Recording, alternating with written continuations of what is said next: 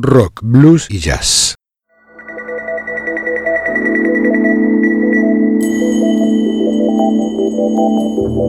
Desde algún rincón de una galaxia lejana llega una señal, una conexión inesperada con el futuro, una puerta sin picaporte, una travesía sin mapas ni brújulas. Esto es Ubik, oídos para mirar, ojos para escuchar.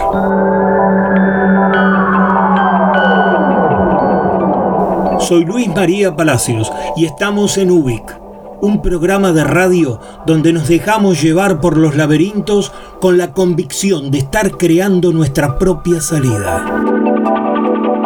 Porque es lunes y son las 22 horas, en el Señor Vivachi Radio Online comienza Ubik, lo que fue y será.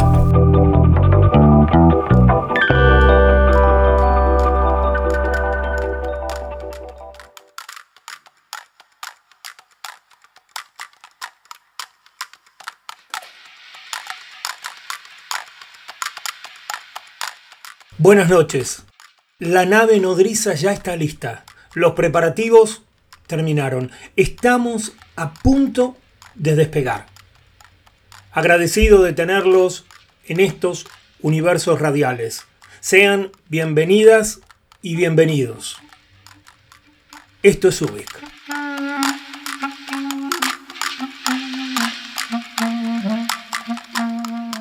El programa de hoy lo empezamos con otro de nuestros retazos filosóficos.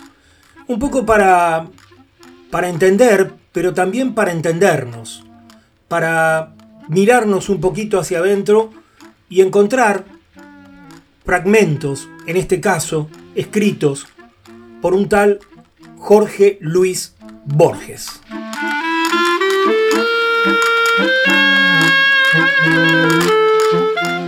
mirar el río hecho de tiempo y agua y recordar que el tiempo es otro río.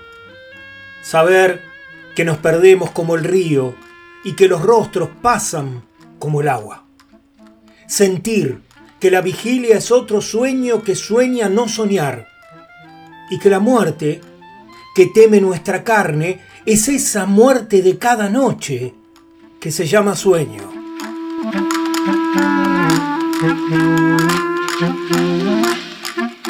Ver en el día o en el año un símbolo de los días del hombre y de sus años.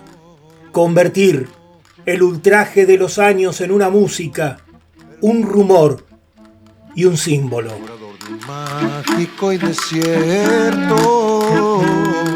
A veces en las tardes una cara nos mira desde el fondo de un espejo.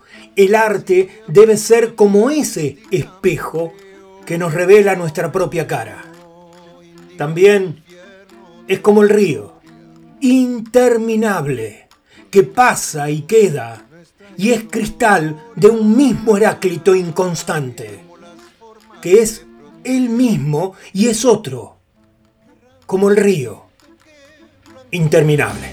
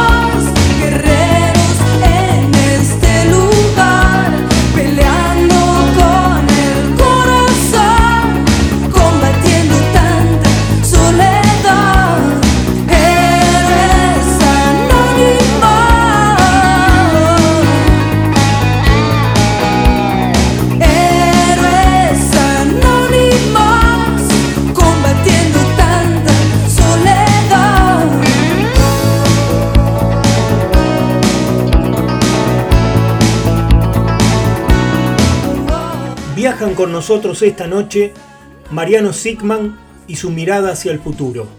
Tenemos un manifiesto dedicado al entrañable Batato Barea. Llega el tercer capítulo de Manual de Perdedores y estrenamos un equipaje de palabras. Así venimos, armando y desarmando, haciendo y deshaciendo, buscando lo nuevo.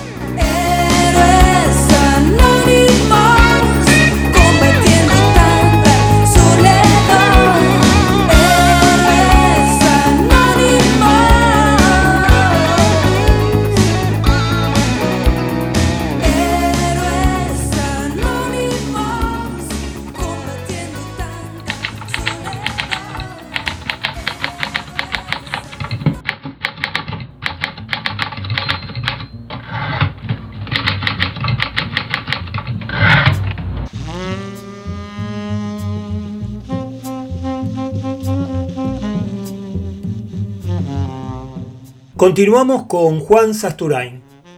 Hoy es el tercer capítulo de Manual de Perdedores.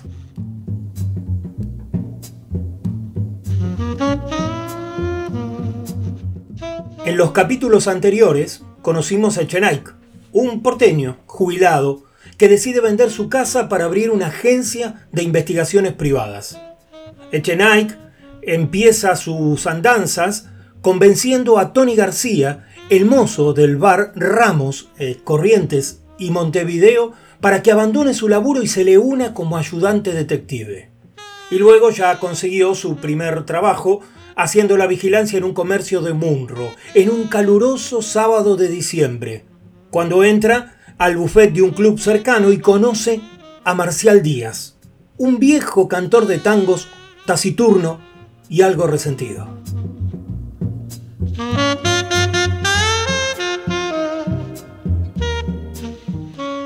Capítulo 3. Olores familiares. La voz de Cacho sonó displicente y triunfal. Echenaik clavaba el mentón en los puños superpuestos sobre el escritorio y hacía fuerza con los hombros y las cejas para encontrar una variante ganadora a ese estúpido final de caballos y peones. Tablas calabado, viejo, repitió el cafetero y acomodó los vasitos colocados en bandolera. Nunca abandonaba sus elementos de trabajo cuando jugaba, sentado en el borde de la silla y siempre dispuesto a irse. ¡Para! dijo Chenay, imperativo. La mano del veterano avanzó titubeante hasta un peón lateral, pero se retrajo, decepcionada. Cacho hizo ruidos con la boca. Estaban tan metidos en la partida que Tony tuvo tiempo de sacarse el saco y mirarlos un momento antes de que su socio lo saludara distraído y volviera a intentar con el peón. Mientras, a sus espaldas concluía la batalla diaria y se firmaba un armisticio provisorio. Tony se cebó un mate y fue a tomarlo al balcón. La ventana estaba abierta y la cortina flameaba al aire cálido de las 11 de la mañana bajo el sol de febrero.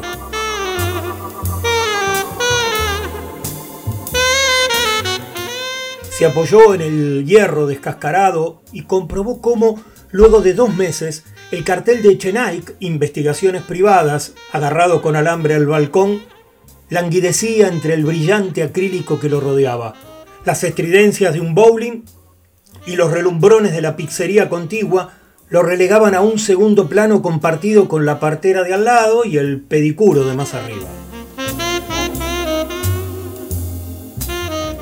Hubo un ruido de sillas adentro. Echenike iba del paternalismo a la bronca mal contenida. Cacho amenazaba con futuros triunfos por escándalo. En ese momento sonó el teléfono.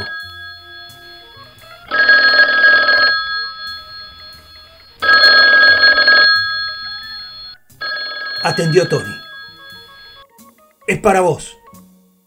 Mientras Cacho se despedía, Chenaik agarró el aparato y se sentó con él sobre las rodillas. Habló durante unos minutos. Su mirada iba, sin ver, de un lado a otro. El piso de largas tablas flojas, los sillones veteranos El armario lleno de biblioratos con los recortes de su archivo policial armado con los últimos 20 años de la razón y todo crónica, un olor profundo y familiar como su propia cara impregnaba las cosas reunidas ocasionalmente en esa oficina que era casi casi una parodia literaria, un set de cine.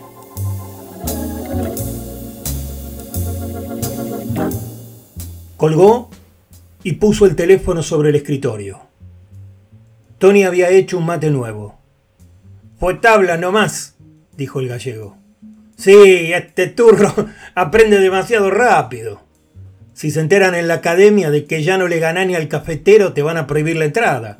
¡Eh! No levanté la perdiz. Ya no me dejan entrar. Mira, no te preocupes, dijo seriamente Tony. Yo hasta el año pasado estuve entre los 50 mejores tableros del centro gallego y ahora, hace unos meses, no sé qué me pasa. Echenique cerró con un golpe el cajón donde guardaba las piezas y el tablero. Sonrió. Tony tenía un humor extrañísimo. Era capaz de decir las mayores barbaridades sin que se le moviera un pelo de las cejas. Estaba en mangas de camisa, los pies sobre el escritorio y se pasaba un pañuelo por el cuello y la cara transpirados. Era imposible pensar que alguna vez había estado 12 horas metido dentro de un saco blanco.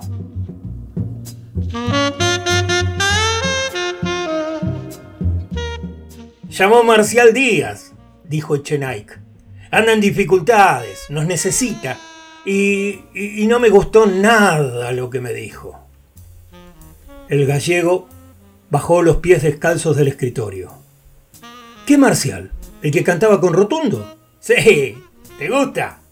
Más o menos, pero no canta más. Si se murió cuando yo estaba en la falda, que hubo un homenaje y... No, no, no, ese fue Maciel, Maciel. Este todavía canta, en una cantina de la boca. Ah.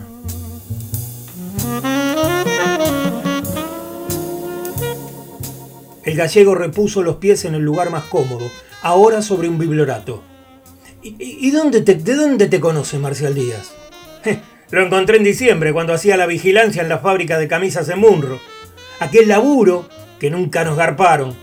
Creo que no te conté cómo fue. No. Le resumió el episodio del bar y el gallego lo interrumpió varias veces para reírse a gusto. Ahora anda con problemas, concluyó Echenique. No me entendía bien porque había ruido donde me hablaba, pero creo que tenía miedo de que lo oyeran. Apenas si me avisó que vaya hoy. ¿A dónde? A la cantina, por por esta noche. La barría al 600. Tengo un mozo amigo ahí. Echenay no se sorprendió. Lo notable hubiera sido que Tony reconociera no haber oído hablar del lugar o no tuviese algún amigo en cualquier boliche entre la General Paz y el Riachuelo. Andan apuros de guita. Y puede ser alguna joda más grave. Y el veterano no pudo evitar que su expresión se ensombreciera.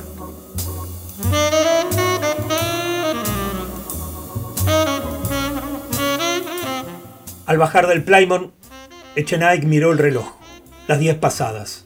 Tony cruzó la calle hacia el local iluminado por largas pilas de lamparitas como una comisaría de pueblo y leyó un gran afiche pegado por dentro de la vidriera. El cartel decía, hoy cine y baile en cantina Forexport. Comidas típicas, gran show de música internacional. Alfredo Dugan y su conjunto de guitarras argentinas. Hilda Sanders, cantante melódica. Tropical Los Pargas. Anima Sergio del Rey. Bienvenidos. Y había banderitas de todos los colores. Por ahí no labura esta noche, dijo el veterano sin convicción. ¿No será el dueño? Echenique recordó al hombre semi derrumbado sobre la mesa del bar. Sus síntomas de todas las derrotas. Ah, difícil. El barullo los hizo volver la cabeza. Un contingente de turistas acababa de bajar del micro de un tour y entraba a la cabina entre exclamaciones. ¿Y qué hacemos? preguntó Tony al voleo distraído en el trasero de una brasileña que brillaba como las escamas de un dorado. Entremos. Vos tratás de localizar a ese amigo tuyo. Se acodaron al mostrador mientras los turistas ocupaban las mesas tendidas entre guirnaldas de colores, cabezas de vaca, rebenques, lazos y un retrato de Carlitos que precedía. En ese momento empezó a sonar un malambo que hizo retemblar los vasos. No está. Es gente nueva y no lo conocen, dijo Tony. Eh, por lo menos comeremos algo. Se instalaron al fondo, junto a la puerta del baño y bajo una hilera de jamones. Por un rato no hubo novedades. Pidieron ravioles con un litro de tinto, después otro medio, y cada tanto llegaba un nuevo puñado de turistas programados.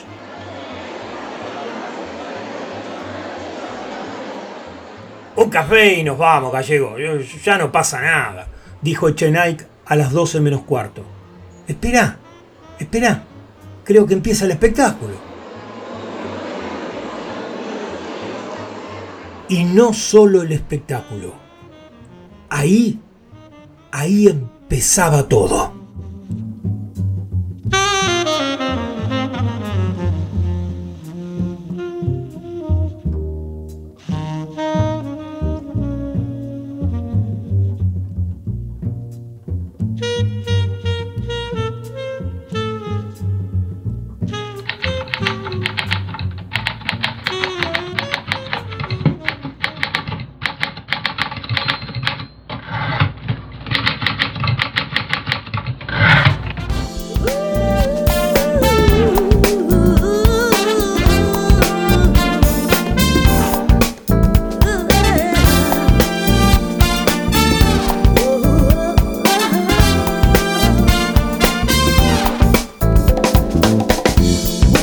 to come and try my style. A taste of something from the wilder side. Life without a care, a sweet sensation in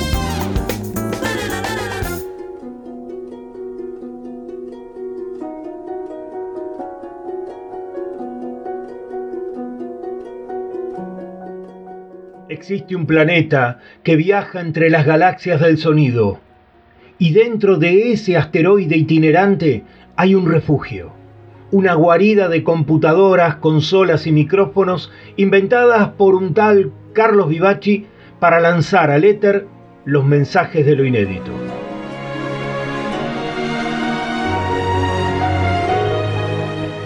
Desde esta madriguera artística llamada El Señor Vivaci Radio Online se emite UBIC, como hoy, como cada lunes a las 22 horas.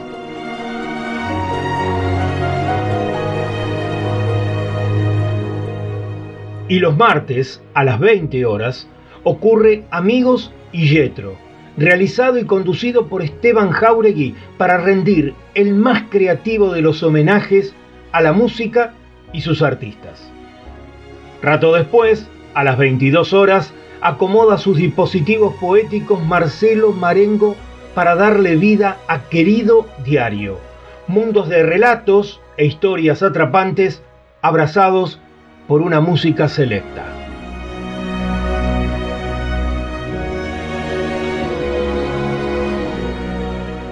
La radio está encendida y emitiendo las 24 horas. Sin embargo, cuando es miércoles y dan las 20 horas, se registra intenso tráfico sonoro justo en el momento que ocurre Nuevos Aires. Es el talento radial de Dick Di Blasio trayendo toda la movida emergente del arte independiente. Dentro de ese vigor radial, a las 22 horas, sucede el programa que le da sentido y proyección a esta radio. El señor Vivaci, una nave de itinerarios musicales con novedosos descubrimientos conducido con el personal estilo de Carlos Vivaci.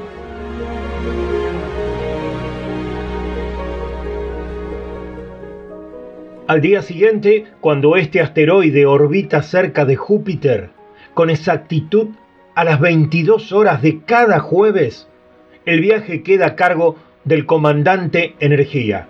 Se trata de B y B, baterías y vinos.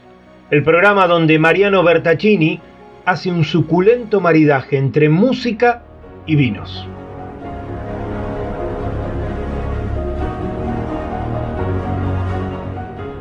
Dominicus es domingo y según la etimología es el día del Señor.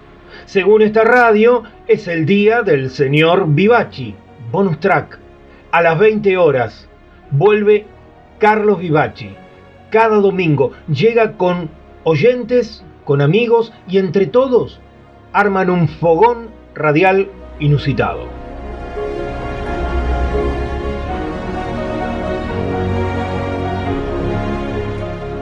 Estamos en viaje, ustedes y nosotros somos parte de este itinerario.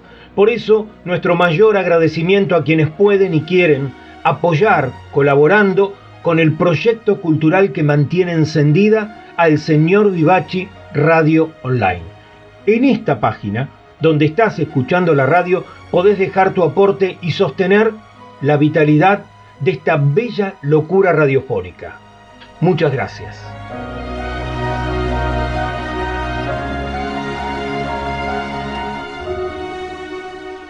Estamos dentro de un planeta en constante viaje. Nos trasladamos entre las emociones de lo espontáneo. Eso que nos sostiene vivos.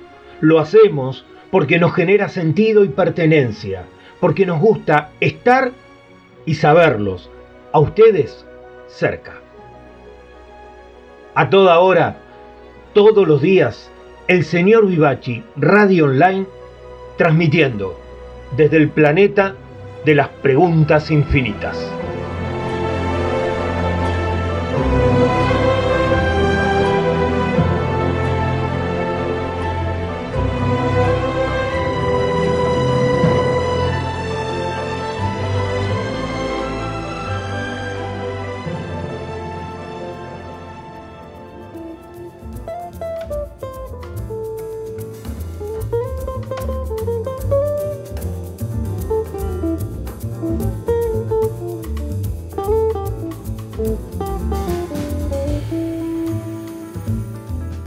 Siento, luego existo.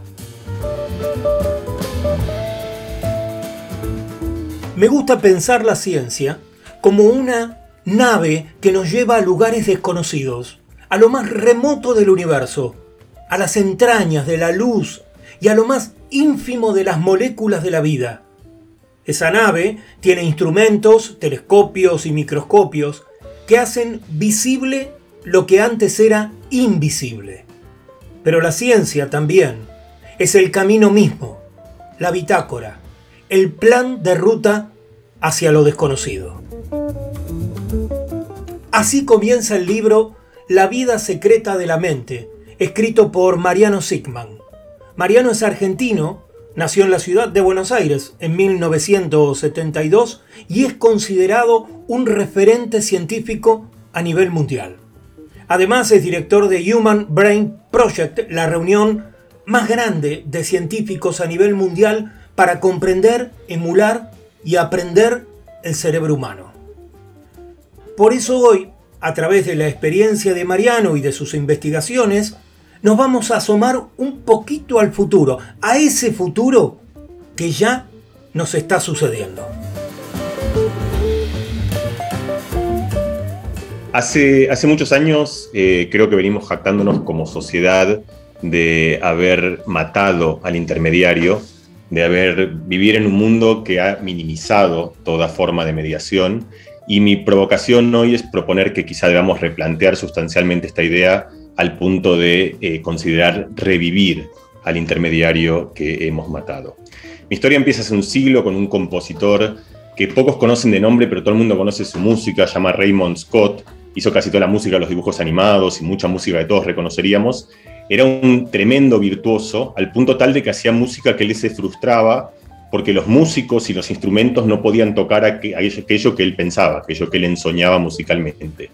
Y él concibió la idea, estamos hablando de 1920, hace un siglo, piensan hace mucho tiempo, de armar un dispositivo donde la música que él pensaba sonaba sin mediación directamente en el cerebro de la gente que lo escuchaba, sin tener que pasar por músicos, por instrumentos, por bandas, nada de eso. Y de hecho eso fue la fundación, ahí empezaron las ideas de los sintetizadores y la música electrónica para poder liberar justamente la música de todo tipo de mediación material. Un siglo después, hoy vivimos algo que se parecería mucho al, sueño de Raymond Scott. Él quizá estaría contento viendo lo que pasa. Podemos hacer un montón de cosas eh, habiendo eliminado toda forma de mediación. Compramos sin ir a una tienda, podemos vincularnos efectivamente con alguien sin ir ni a un bar ni a una fiesta. Eh, podemos alquilar lugares en el mundo sin pasar por inmobiliarias. Eh, y la que a mí me interesa más hoy es podemos escribir texto sin necesidad de escribir algo lento, mandarlo por carta a un editor que funciona como mediador que decide qué se publica y no se publica. Hoy alguien simplemente lo pone en un blog y eh, publica aquello que quiere sin mediación. Esto parece de alguna manera el sueño perfecto, pero yo quiero contar algunos problemas que creo que son bastante sustanciales eh, de haber implementado este proyecto al cual nos atrevimos con, todo optimismo. El primero es que si bien la mediación es ínfima, nunca desaparece del todo y condiciona muy fuertemente aquello que pensamos. Me parece el mejor ejemplo justamente es el de la escritura, porque todos lo van a reconocer. Saben que todo el mundo escribe muy distinto en Twitter, que en Facebook, que en Instagram o que en un blog, pero no solo escribe distinto cantidades y formatos, sino que piensa distinto, siente distinto. Twitter es agresivo, la gente se enfada, en Instagram no. Es decir, el medio que parece haber desaparecido está tan presente en realidad que condiciona muy fuertemente aquello que pensamos. Es decir, el medio no desaparece. Lo que sí es cierto que ha desaparecido es la fricción el esfuerzo que había que hacer para conseguir algo. Es mucho más fácil escribir, por ejemplo, que era antes, mucho más fácil conseguir cualquier cosa. Pero eso también tiene problemas sustanciales. El primero, que de vuelta creo que todos lo reconocerán, solo traigo un ejemplo que se llama el público silencioso. Es una idea que aparece en el teatro, pero que es pertinente para toda la sociedad. Cuando nosotros vamos al teatro hoy pasa algo que es relativamente nuevo en la historia de la cultura, que es que la gente hace silencio. Durante una hora, la obra dice lo que tiene que decir y funciona porque nosotros aceptamos una forma de mediación en la cual esperamos un cierto tiempo al final de la obra para decir en aplausos o en silbidos aquello que pensamos. El contrario es la plaza pública en el cual uno inmediatamente cuando aparece algo dice aquello que piensa. Y eso tiene un riesgo muy grande que es una gran virtud de la cognición humana, es lo que se llama habernos separado de la inmediatez del presente. es tener este tiempo para incubar algo en el cual no nos juzgan por lo que hacemos ahora, sino que nos juzgan por lo que va a pasar después con lo que hemos hecho ahora. Este eliminar el medio y que el feedback o la retroalimentación vuelva inmediatamente hace imposible incubar este tipo de ideas. Y por último, tercer problema, es algo que también todos reconocemos, es la idea de la adicción. Algo que sabemos de la ciencia de las adicciones es que no es tan importante para adicción cuánto nos guste algo, sino cuán rápido recibimos ese placer, cuán rápido es el ciclo entre lo que consumimos y el placer que sentimos. El mejor ejemplo para mí de esto es la industria alimenticia. Antes para conseguir azúcar la conseguíamos, pero había que subir un árbol, agarrar una fruta, comerla, eso llevaba tiempo. Hoy uno abre algo una alacena y en un segundo tiene aquel azúcar y en un segundo más otro azúcar, sin mediación, sin esfuerzo, pero eso es tremendamente adictivo. Entonces lo que yo he hecho es mostrarles tres problemas que creo que son comunes. El primero es cómo medios que parecen ínfimos, el formato o la longitud de algo, cambian enormemente aquello que pensamos, aquello que sentimos y aquello que expresamos. Muchas veces sin saberlo, la gente no sabe que se enfada tanto escribiendo algo como si estuviese de alguna manera en la cancha. La segunda idea es haber eliminado un silencio necesario para la incubación de ideas y sobre todo para la incubación de ideas alternativas Ideas que en un principio pueden parecer antagónicos, pero que necesitan paciencia para sobrevivir al futuro. Yo le di en el ejemplo del teatro, pero esto es evidente en el ejemplo de la política. Y el tercero es que hemos creado una autopista para las adicciones humanas. Porque al volver tan rápido esta idea de lo que quiero vuelve inmediatamente, eso arma un cortocircuito que dispara toda forma de adicción. Estas tres cosas creo que las reconocemos, las identificamos. Lo que yo les propongo es que las tres vienen de la misma idea, del mismo error que es haber matado el intermediario. Por lo tanto, propongo como idea, quizá provocativa, que nos planteemos si deberíamos revivirlo.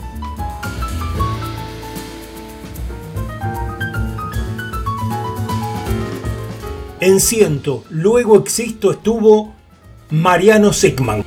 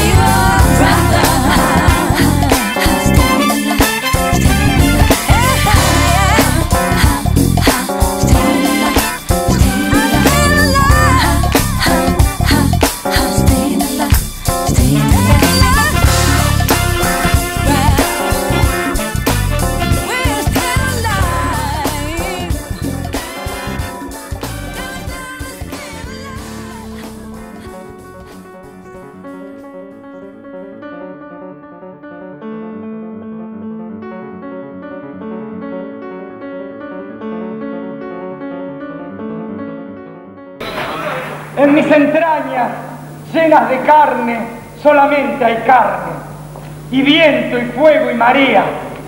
Cuando anochece y en la TV aparecen Raúl Portal, o Nelly Trenti, o Mirta Legrand, o Canela, con sus consejos, con sus verdades, porque son verdades que dice Canela. Me distiendo entonces en el sofá cama que tengo en el living room y me digo sinceramente, llena de dudas, con los dientes apretados y los puños apretados como aprendí en la gimnasia molecular. Me digo si será cierto que los recuerdos no valen nada, si esta existencia locada, trémula, loca, loca, loca, loca, si este vértigo, si este maremágnum de cosas y cosas, si este ganarle a la vida y absorberla y sorberla y sobarla y mamarla, será para dejarme estar en la carcajada, para de repente ir al almacén y me traten como una señora que compra 100 de salame y una leche cultivada, o que me cedan el asiento en el colectivo, o para no parir nunca, porque dentro de mi corazón hay sangre, y dentro de mi sangre hay cosméticos, y a veces me pregunto, cuando tengo las patas en la palangana de tanto taconear por baños públicos y murgas, me pregunto a veces si tu sonrisa, si alguna vez tu sonrisa, tu sonrisa, tu sonrisa de chongo de cloaca, tu sonrisa como una flor alada y rosa, tu sonrisa como una muerte redonda y pequeña, si tu sonrisa, si tu sonrisa, qué sé yo.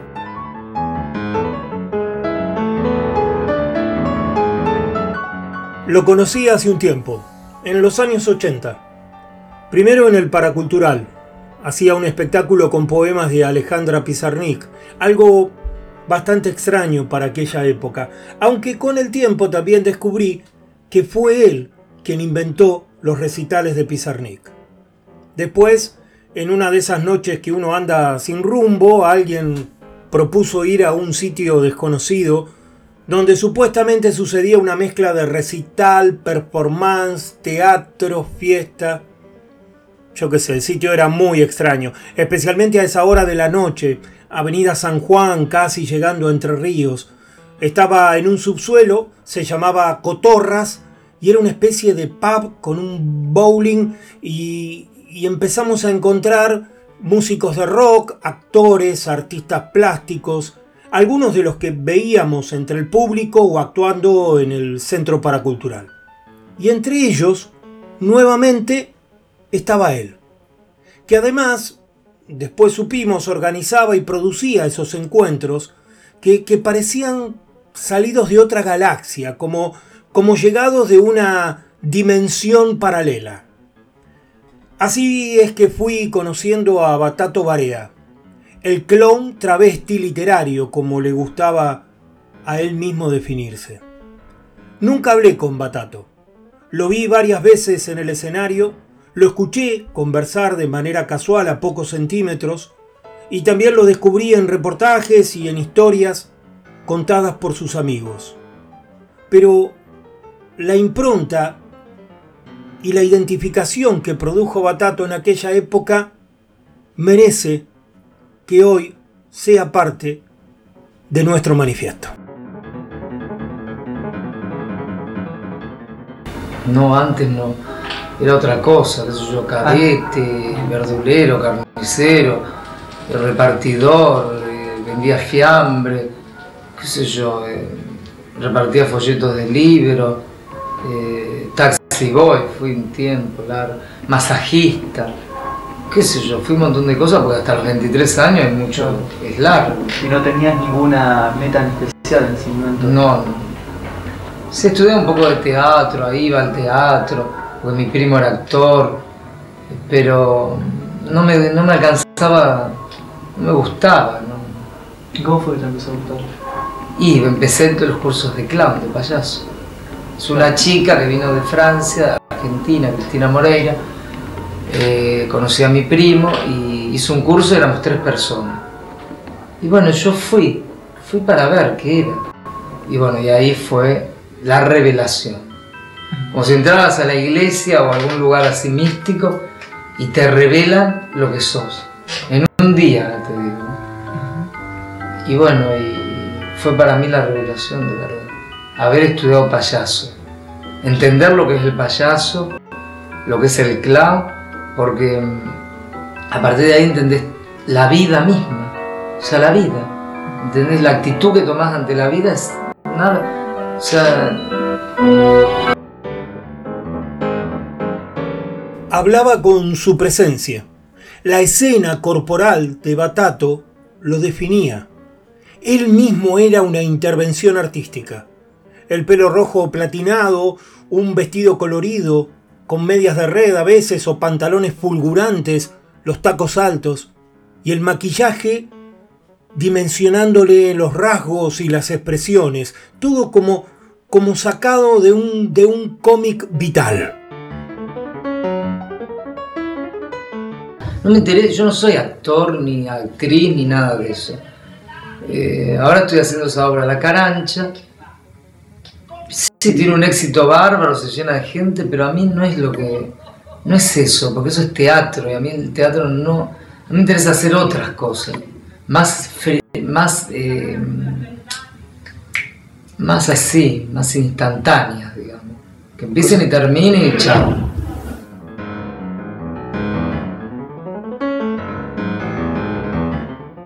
Aquellos eran tiempos donde todavía estaban vigentes los edictos policiales que exigían reprimir a las personas que se exhiban en la vía pública con ropa del sexo contrario.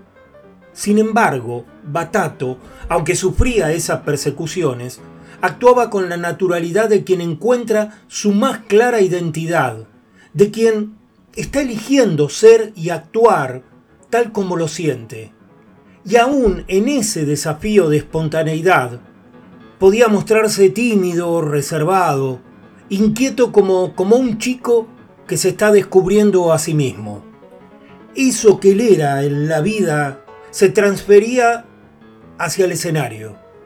Batato era en el escenario el alter ego de quien era abajo o al revés. Nunca lo sabremos.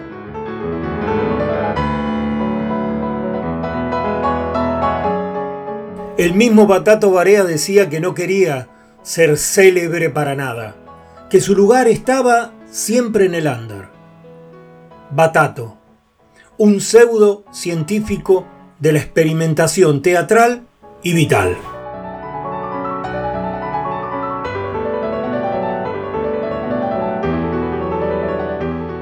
He tenido muchos amores, pero el más hermoso fue mi amor por los espejos.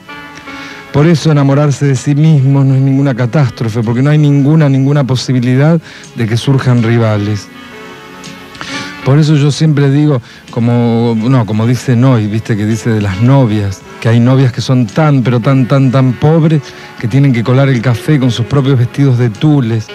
Y hay novias que son tan, pero tan ricas que se meten los picos de sus teteras de Hartford en la, en la vagina, digamos.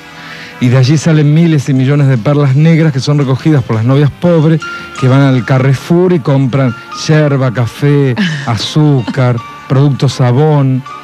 eh, si hay, no, hay productos Vía Rosa ahí, para sonrojar sus mejillas o perfumar sus sobacos.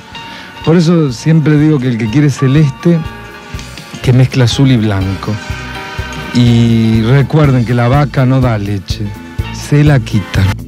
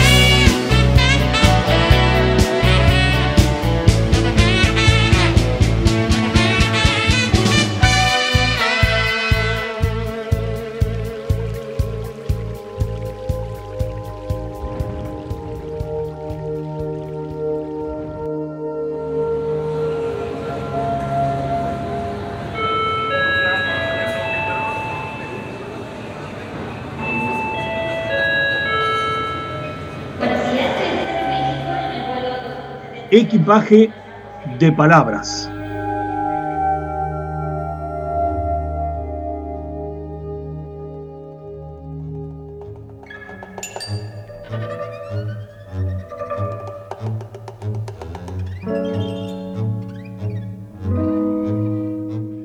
Equipaje de palabras es un territorio que se lo reservamos a la poesía está hecho para los planetas de las metáforas y las imágenes emocionadas.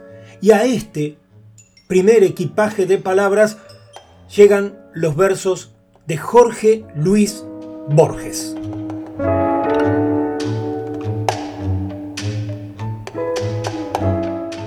La noche nos impone su tarea mágica, destejer el universo, las ramificaciones infinitas de efectos y de causas que se pierden en ese vértigo sin fondo, el tiempo. La noche quiere que esta noche olvides tu nombre, tus mayores y tu sangre, cada palabra humana, cada lágrima, lo que pudo enseñarte la vigilia, el ilusorio punto de los geómetras, la línea, el plano, el cubo, la pirámide, el cilindro, la esfera, el mar, las olas, tu mejilla en la almohada la frescura de la sábana nueva, los jardines, los imperios, los Césares y Shakespeare, y lo que es más difícil, lo que amas.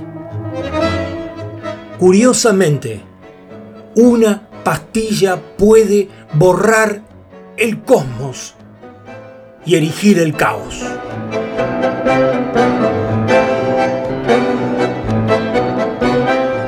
El sueño.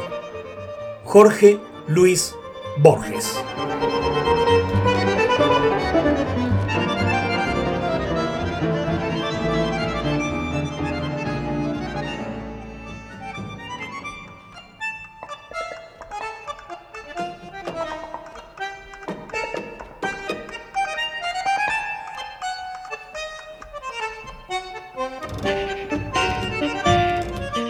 Haber visto crecer a Buenos Aires, crecer y declinar, recordar el patio de tierra y la parra, el zaguán y el aljibe, haber heredado el inglés, haber interrogado el sajón, profesar el amor del alemán y la nostalgia del latín, haber conversado en Palermo con un viejo asesino, agradecer el ajedrez y el jazmín, los tigres y el exámetro. Leer a Macedonio Fernández con la voz que fue suya. Conocer las ilustres incertidumbres que son la metafísica. Haber honrado espadas y razonablemente querer la paz. No ser codicioso de islas. No haber salido de mi biblioteca ser Alonso Quijano y no atreverme a ser Don Quijote. Haber enseñado lo que no sé a quienes sabrán más que yo. Agradecer los dones de la luna y de Paul Verlaine. Haber urdido algún endecasílabo. Haber vuelto a contar antiguas historias. Haber ordenado en el dialecto de nuestro tiempo las cinco o seis metáforas. Haber eludido sobornos. Ser ciudadano de Ginebra, de Montevideo, de Austin y como todos los hombres, de Roma. Ser devoto de Conrad. Ser esa cosa que nadie puede definir. Argentino. Ser ciego Ninguna de esas cosas es rara y su conjunto me depara una fama que no acabo de comprender. La fama de Jorge Luis Borges.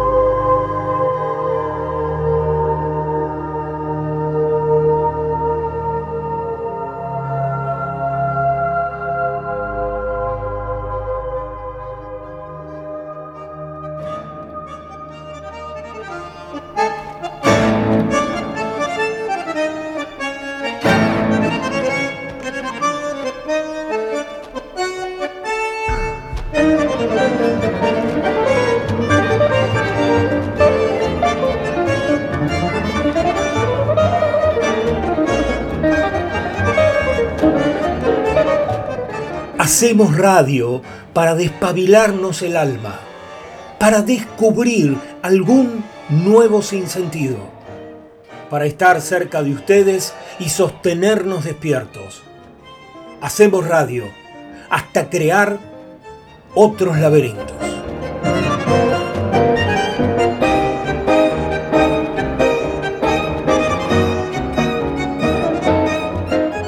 En el programa de hoy la música vino a través de Marcelo Mogileski, Metrópoli, Iker Quebec, Count Basic, Pat Metheny, Electro Deluxe, Hiromi Uehara, Los Redonditos de Ricota y Astor Piazzolla.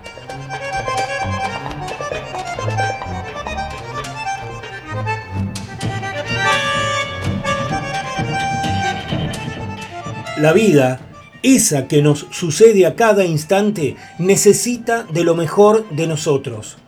Sepamos cuidarla y cuidarnos.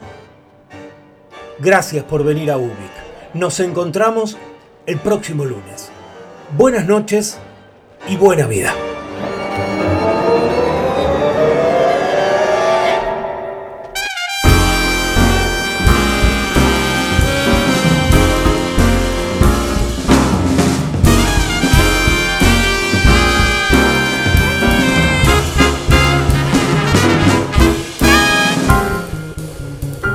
Llaman Ubik, pero Ubik no es mi nombre.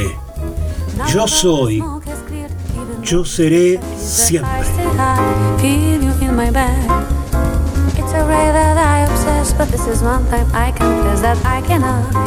Hasta acá hemos sido apenas un indicio perdido en el universo. Muchas gracias por estar ahí y viajar conmigo en este programa. Nos quedamos flotando en el aire hasta reencontrarnos en el próximo capítulo o navegando las redes.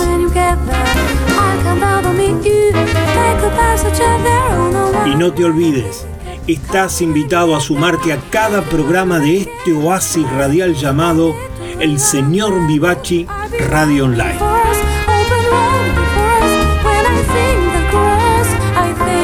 Desde el planeta de las preguntas infinitas, esto ha sido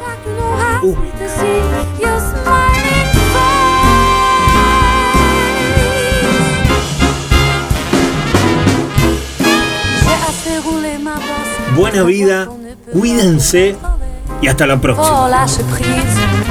Faire confiance en son destin, sans faire de trop grands calculs et puis sourire devant les surprises. Tout ce temps sublime, tu vois que bien de quoi. Lo que fue y será.